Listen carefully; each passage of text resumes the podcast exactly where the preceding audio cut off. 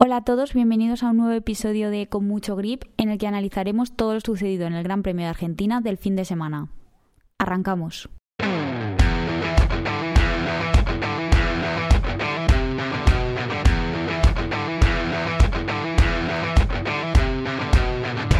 Loro non sanno di che parlo, vestiti sporchi fra di fango, giallo di siga fra le dita, io con la siga camminando. Scusami ma ci credo tanto che posso fare questo salto, e anche se la strada è in salita, per questo ora mi sto allenando. Buonasera signore e signori. Vuelve a Argentina MotoGP después de casi tres años. El último GP que se disputó en las tierras de Argentina fue en 2019, en el que ganó Mar Márquez. En esta ocasión Mar Márquez no corría por la lesión que todos sabemos. Y bueno, lo hace a lo grande. eh, las motos vuelven a Argentina a lo grande por sueños cumplidos caídas polémicas y sobre todo mucho motociclismo. Antes de meternos de lleno en el análisis, como siempre, presentar a mi compañero Luis. ¿Qué tal? ¿Cómo has vivido el Gran Premio? ¿Qué tal? Muy buenas, Marian. Pues al margen de las polémicas, yo creo que este fin de semana ha brillado un piloto por excelencia en la categoría reina. Creo que ha sido motivo de, orgullo y motivo de, de, felicidad, por qué no decirlo, en muchos pilotos de la parrilla y también a los amantes del motociclismo. Así que yo creo que, que este ha sido un gran fin de semana para Aleix Espargaró. En primer lugar, y como siempre, hablaremos de MotoGP, donde el gran protagonista, bueno, creo que el gran protagonista del fin de semana en general ha sido Aleix Espargaró, que consiguió su primera victoria con la marca de Noale, con Aprilia, la primera victoria que conseguía la escudería en la era de, de MotoGP y era la tercera victoria de Aleix Espargaró en su carrera en MotoGP, que hacía su 200 Gran Premio en la categoría reina y esta era su tercera victoria. Bueno, para mí esto es el reflejo de esta victoria es el reflejo de de mucho trabajo, de mucho esfuerzo, de mucha pasión.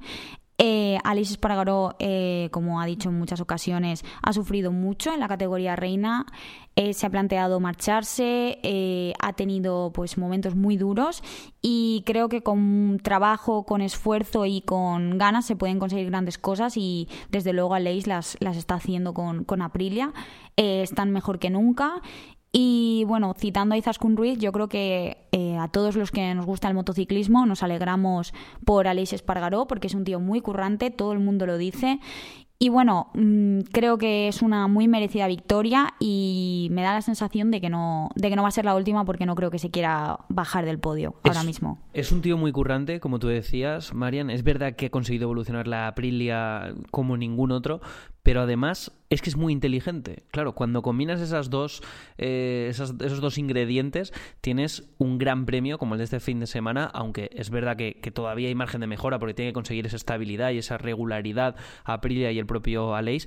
Pero es que este fin de semana Aleix ya no solo ha dominado el sábado, recordemos que, que el viernes no hubo sesión en la pista porque no llegaron las motos a Argentina a tiempo, se disputó todo la, toda la previa de, de la carrera, se hizo todos los clasificatorios, todos los entrenamientos se hizo el sábado, ya lo hizo liderando el sábado, pero es que en la propia carrera, Marian, yo recuerdo en esa vuelta 19 y 20, cuando estaban Jorge Martín y el Jorge Martín primero, él segundo, cuando ya le enseña la moto a Martinator, le adelanta dos veces como diciendo, ojo que yo estoy aquí, es verdad que se pasa de frenada y entonces Martinator recupera la primera posición, pero eran dos avisos, a la tercera ya no fue un aviso más, ya fue el adelantamiento definitivo cuando el propio Aleix consigue ya colocarse en esa primera plaza y ya liderar hasta el final de, de carrera. Creo que, que, ha sido una victoria también por la forma en que lo ha hecho muy importante para el propio Aleix. Recordemos que es la primera vez que lo consigue además eh, partiendo desde la pole. Ha sido un fin de semana perfecto, al menos para Aleix y en general también para las Aprilia que han estado muy bien este fin de semana. Sí, creo que eh, Aleix es un piloto muy constante en, en su trabajo fuera, fuera de la pista y, y, es un tío muy muy cuadriculado, ¿no? Eh, tiene sus sesiones de entrenamiento, tiene su dieta, tiene lo tiene todo muy estipulado, muy cuadrado y es una persona muy constante. Al final, pues todo se ve, todo se ve reflejado, ¿no? Esto no viene de he tenido suerte en un GP y me he puesto delante, ¿no? Esto son muchos años. Eh, el año pasado ya asomó un poco la cabeza Aprilia y este año ha terminado de explosionar. Tanto Aleix como Aprilia creo que son una combinación increíble. Eh, Aleix le dio la oportunidad a Aprilia cuando nadie se la quería dar. Eh, Aprilia le dio la oportunidad a Aleix cuando nadie se la quería dar. Y al final, eh, creo que con, con, un proyecto, porque esto era un proyecto a largo plazo y muchos pilotos no están dispuestos a, a estar trabajando para una marca, eh, mm, creando una moto, porque al final Aleix ha creado una moto de, cero prácticamente, y desarrollándola y, cayéndote y, yendo el, último de la parrilla, ¿no? Hay muchos pilotos que no están dispuestos a hacerlo, psicológicamente es muy duro, Aleix es un tío muy fuerte psicológicamente, y bueno, creo que al final pues se ha, se ha visto reflejado, ¿no?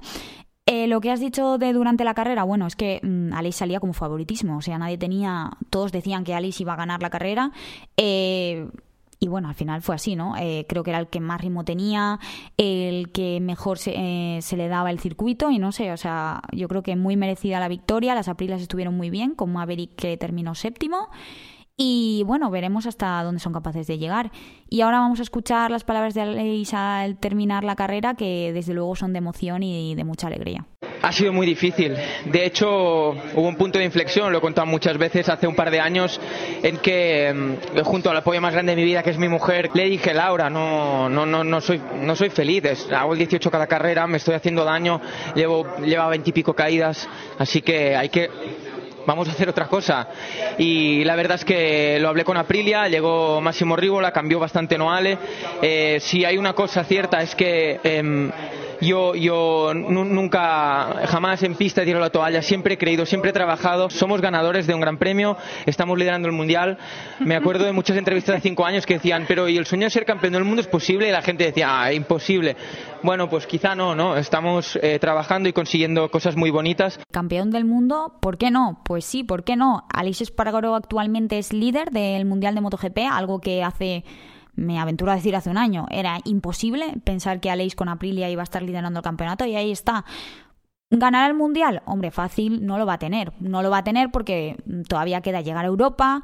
Tenemos marcas como Yamaha, Honda, Ducati que brillarán más en los circuitos europeos y muchos pilotos que no se lo van a poner nada fácil a, a Aleix Espargaró. Entonces, Campeón del mundo, pues hombre, todavía es muy pronto para, para aventurarse y, decirlo, pero ¿por qué no estar luchando por, por posición de podio de cara a final de, temporada? Yo creo que es posible. Y en cuanto a Maverick Viñales, que antes lo he mencionado, eh, también se le veía muy contento al terminar la carrera. Eh, creo que se está empezando a adaptar a la, a la Aprilia. A ver, al final salió de muy malas formas de Yamaha y tenía que adaptarse tanto psicológicamente como al estilo de pilotaje. Y bueno, creo que le puede ir bien. Decía Alex Espargaró en los micrófonos de Dazón que había, había habido un punto de inflexión, ¿no? Tanto en su carrera, al título particular, como en el caso de Aprilia, ¿no? Había habido ese punto, ese cambio de mejora que, que ha hecho que ascendiera meteóricamente, ¿no? Aprilia, pero es verdad que creo que Maverick necesitaba posiblemente hacer un gran premio como el de este fin de semana en Argentina para ver si él también encuentra ese punto de inflexión. Dejar los fantasmas del pasado a un lado, dejarlos atrás, olvidarse de todo ello y empezar también a trabajar y a sumar de la mano del propio Aleix Espargaró. Es verdad que hoy diría yo que, el propio Aleix y su Aprilia han hecho un tándem muy interesante, diría que es de las motos más fiables de la parrilla hoy en día, pero mm, claro, hay que ver también si Maverick Maverick refrenda ¿no? esas sensaciones. Creo que es pronto para aventurar también cómo veis la temporada de Maverick, también si es aspirante al título el propio Aleix, pero creo que van en el buen camino y ojalá que Aprilia haya venido para quedarse, al menos esta temporada. Bueno, segundo fue Jorge Martín, que como siempre y como nos tiene acostumbrados hizo una gran salida y una gran carrera. Acumulaba dos ceros esta temporada, eh, tanto en Mandalika como en Qatar, no pudo puntuar. Y bueno, mostró, además de su felicidad por la segunda plaza, que yo creo que también lo necesitaba psicológicamente, porque Martinator es verdad que durante todo el fin de semana es bastante regular, siempre está adelante, pero había tenido mala suerte ¿no? durante las carreras y creo que esta, este, esta segunda plaza y este bueno, sumar no puntos en el campeonato le, le, viene bien para pues para volver a engancharse un poco no y, y no bajarse del podio. También estaba muy contento por la victoria de Aleix ya que tienen una estrecha relación son muy amigos y se mostraba muy muy contento por bueno por bueno creo que tanto Jorge como todo el mundo pero por esta por esta victoria. Y cerrando el podio tenemos a Alex Rins que por fin volvemos a verle en las posiciones delanteras. Yo sinceramente lo echaba de menos echaba de menos a ver a Alex Rins ahí delante porque creo que tiene potencial para estar ahí delante. Y bueno esperemos que termine siendo la tónica de cada fin de semana no ver a Alex Rins luchando por por las posiciones de podio ha sido un gran fin de semana para casi todos los españoles, así que vamos a escuchar a Jorge Martín hablando sobre la victoria de Aleix. Es una persona que me ha ayudado desde que era pequeño, desde que estoy en la rookies, me llevaba a entrenar, me subía a su casa, me ha dado de comer, me ha dado de dormir, eh, me ha dado un techo, así que estoy súper contento, la verdad que cuando me ha pasado él no, no he dejado nada, o sea, he dado todo en la pista, pero está claro que iba en la pista, en la pista ya contento porque veía que no podía con él. Digo, bueno, hago segundo, contento de que él sea el primero y que lo disfrute muchísimo. Seguro que hoy nos tomaremos una, una, buena cerveza juntos y, y celebraremos juntos el podium de hoy amistad, pero con ese toque de, de, rivalidad de, bueno, no le he dejado pasar, no, no me he rendido, pero estoy contento de que haya sido Aleix el que se haya llevado la victoria. Eh, la otra cara de la moneda de los hermanos Espargaró fue Paul, que tuvo una caída, una que yo sinceramente no me esperaba. Fue de repente, a Paul ya no estaba, estaba cuarto, si no recuerdo mal y se cayó, ya no, no sé, no sé muy bien qué pasó, pero parece que escuchando al de Granollers, él sí que se esperaba esa caída, lo cual tampoco termino de, de entender. Vamos a escuchar ahora enseguida sus declaraciones. Básicamente, Paul afirmaba y anunciaba que es que estaba yendo al límite. Visualmente desde fuera no se estaba apreciando, pero él las sensaciones no eran buenas encima de la moto y sorprende a Marian sobre todo porque parecía que Honda ya había enderezado otra vez eh, el, rumbo y parecía que esta temporada iba a conseguir grandes éxitos. Por un lado, la lesión de Mark ha mm, trastocado esos planes y ahora Paul también con esta caída quizás no acabe de encontrar tampoco eh, ese buen ritmo ¿no? y ese buen tono, aunque es muy pronto, insisto, la temporada solo acaba de empezar y como decía el propio Paul, cuando llegue cuando lleguemos a Europa seguro que las cosas cambian.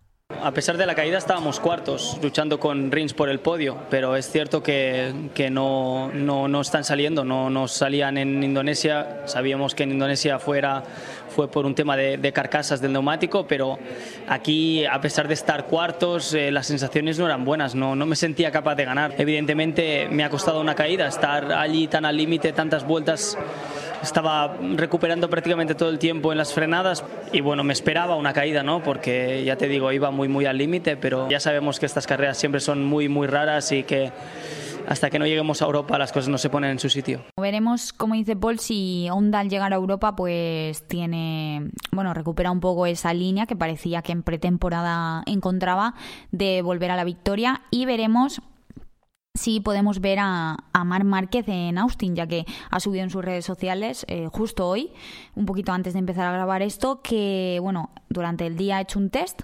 con una onda y ha dicho que ahora tiene que respirar y, pensar y, decidir, ¿no?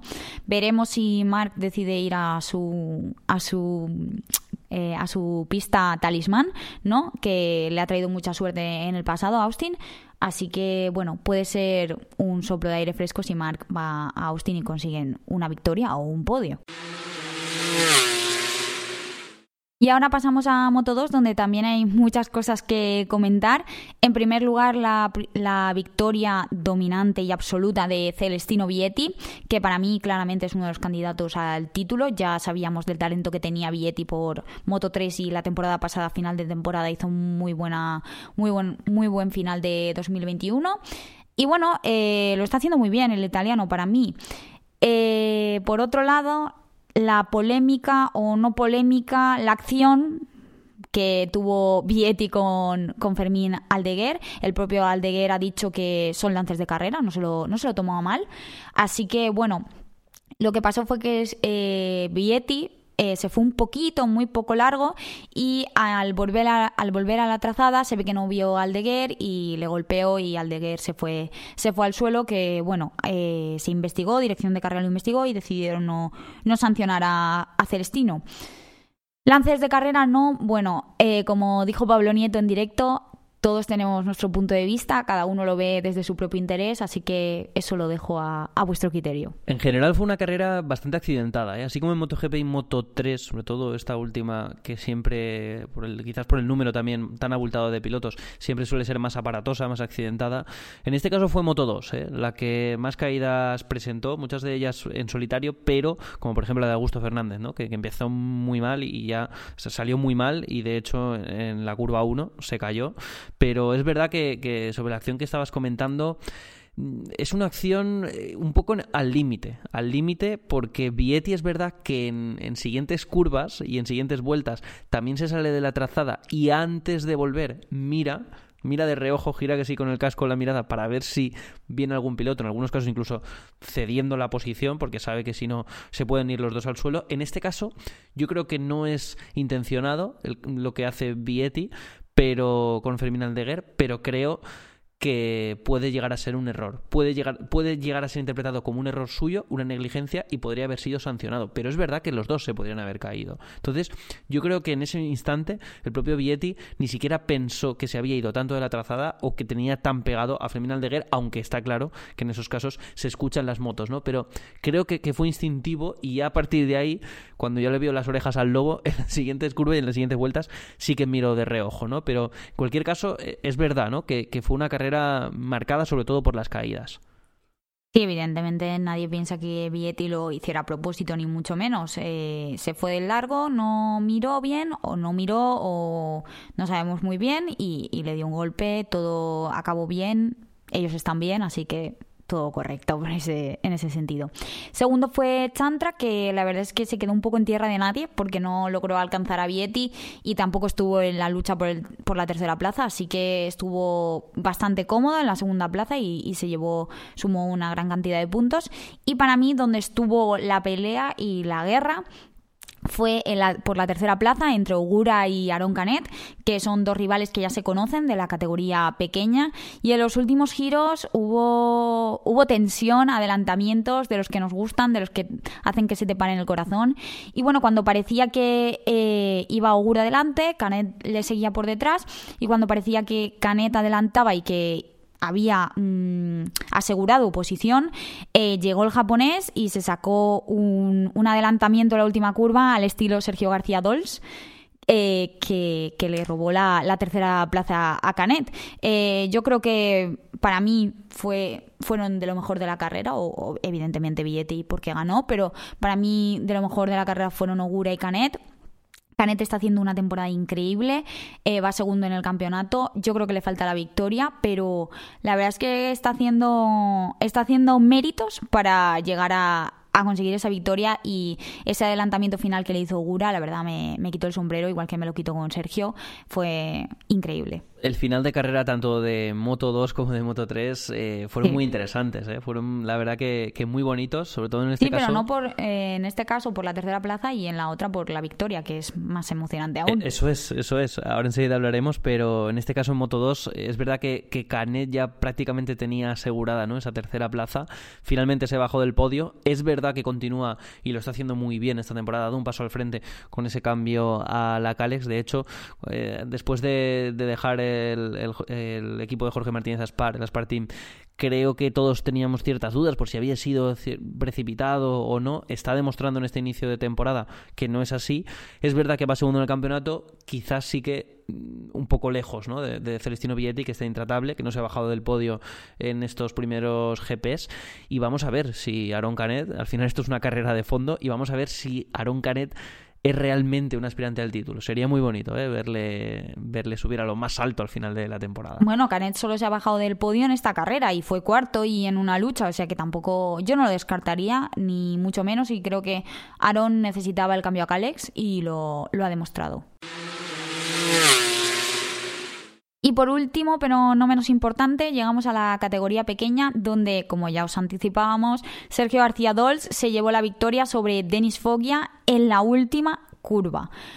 El italiano, como siempre, eh, salió increíble, eh, no salía desde los puestos delanteros, salía bastante atrás de la parrilla, pero consiguió remontar. En Moto 3 ya sabemos que es la categoría donde es más fácil, entre comillas, remontar, porque no, no es fácil.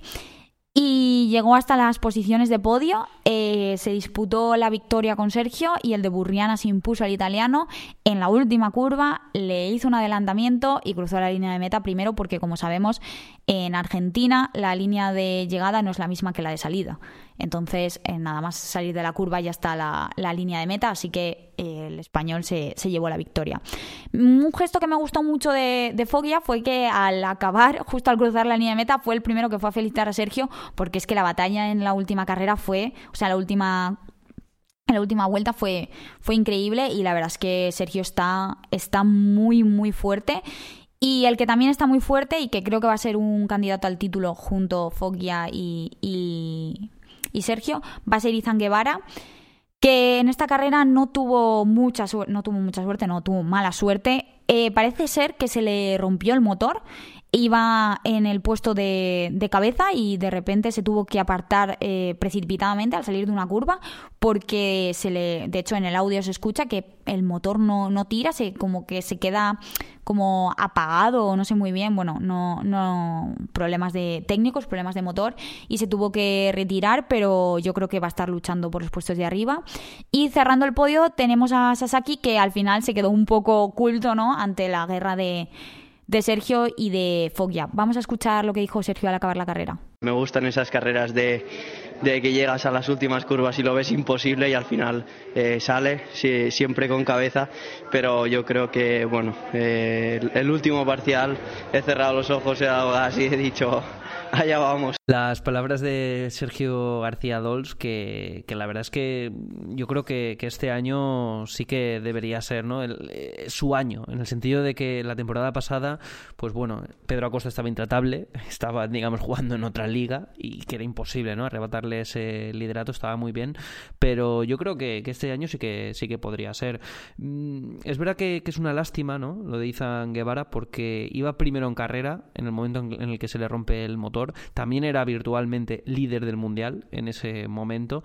Yo entiendo que estaba muy enfadado, además, bueno, vuelta 10 más o menos, ¿sí? Vuelta 10 donde, donde ocurre ese fallo de, motor cuando estaba liderando. Y en el caso de, Sergio García Dols, es verdad que es verdad que, es un es un piloto que lo ha demostrado en esta última vuelta que incluso pese a su juventud tiene talento y tiene personalidad para aguantar. Porque además es que mm, yo recuerdo no que estaba en esa última vuelta iba segundo tercero que dices cuidado que se puede quedar fuera del podio y finalmente consigue la victoria en las últimas curvas, prácticamente in extremis en el último momento.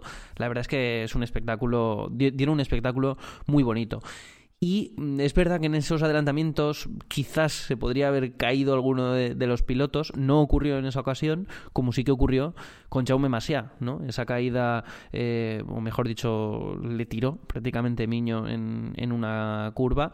Parece que a Jaume Masia siempre le persigue la mala suerte, entre comillas, en el sentido de que le tiran muchos pilotos. Eh, es un chico con talento. Mm, sí, siempre es aspirante al título cuando empieza la temporada y siempre le, persigue la mala... A ver, a veces es culpa suya, evidentemente, pero mm, en las últimas ocasiones parece que le persigue, pues eso, la mala suerte. Yo recuerdo ya en, la temporada pasada y esta... Eh, sí, que le tiró un en una carrera que fue en bastante... La última curva ya cuando estaba... cuando estaba a punto de, cruzar en el podio. Por eso digo, por eso digo que, que siempre, siempre está ahí eh, metido en, ese, en esas ternas, ¿no? Donde al final acaba yéndose al suelo. Es verdad que su reacción no fue del todo ejemplar y finalmente, pues, eh, bueno, al final fueron los dos pilotos ¿no? los que cayeron al suelo, los dos que hicieron un cero, pero ni en un caso ni en otro creo que, estaba justificada ¿no? La, conducta de ambos, en el caso de Miño, por haber tirado a Masia cuando no se tendría que, haber metido en esa, en esa curva, y en el caso de Masia con esa reacción donde incluso golpeó el casco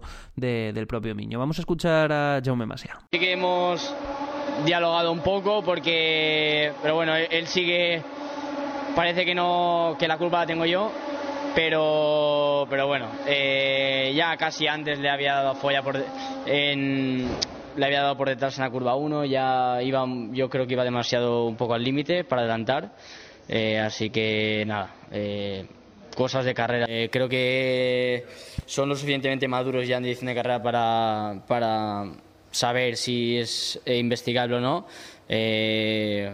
investigan tonterías, espero que esto pues a lo mejor sí que lo puedan también investigar. Pero bueno, ah, no me, no me cambia nada porque al final el resultado es el mismo, así que que simplemente, pues, no sé, no sé qué se tenía que hacer tampoco. Creo que refleja un poco de tristeza e impotencia, ¿no? El audio de, de Jaume, porque al final es que acumula mucha mala suerte, pero lo positivo es que se tiene que centrar en la siguiente carrera en intentar estar delante y ya sabemos que en esta categoría se va muy al límite, los cuchillos vuelan, así que bueno, le veremos delante seguro y en, más de un podio esta temporada.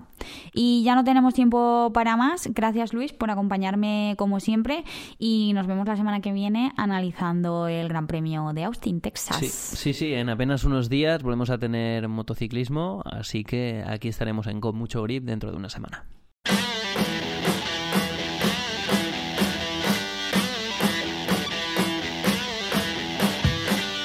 Olvidéis de que podéis seguirnos en Instagram y Twitter, arroba con mucho grip, y escucharnos en Spotify e iVoox. Eh, próxima carrera, como ya hemos dicho, domingo 10 de abril.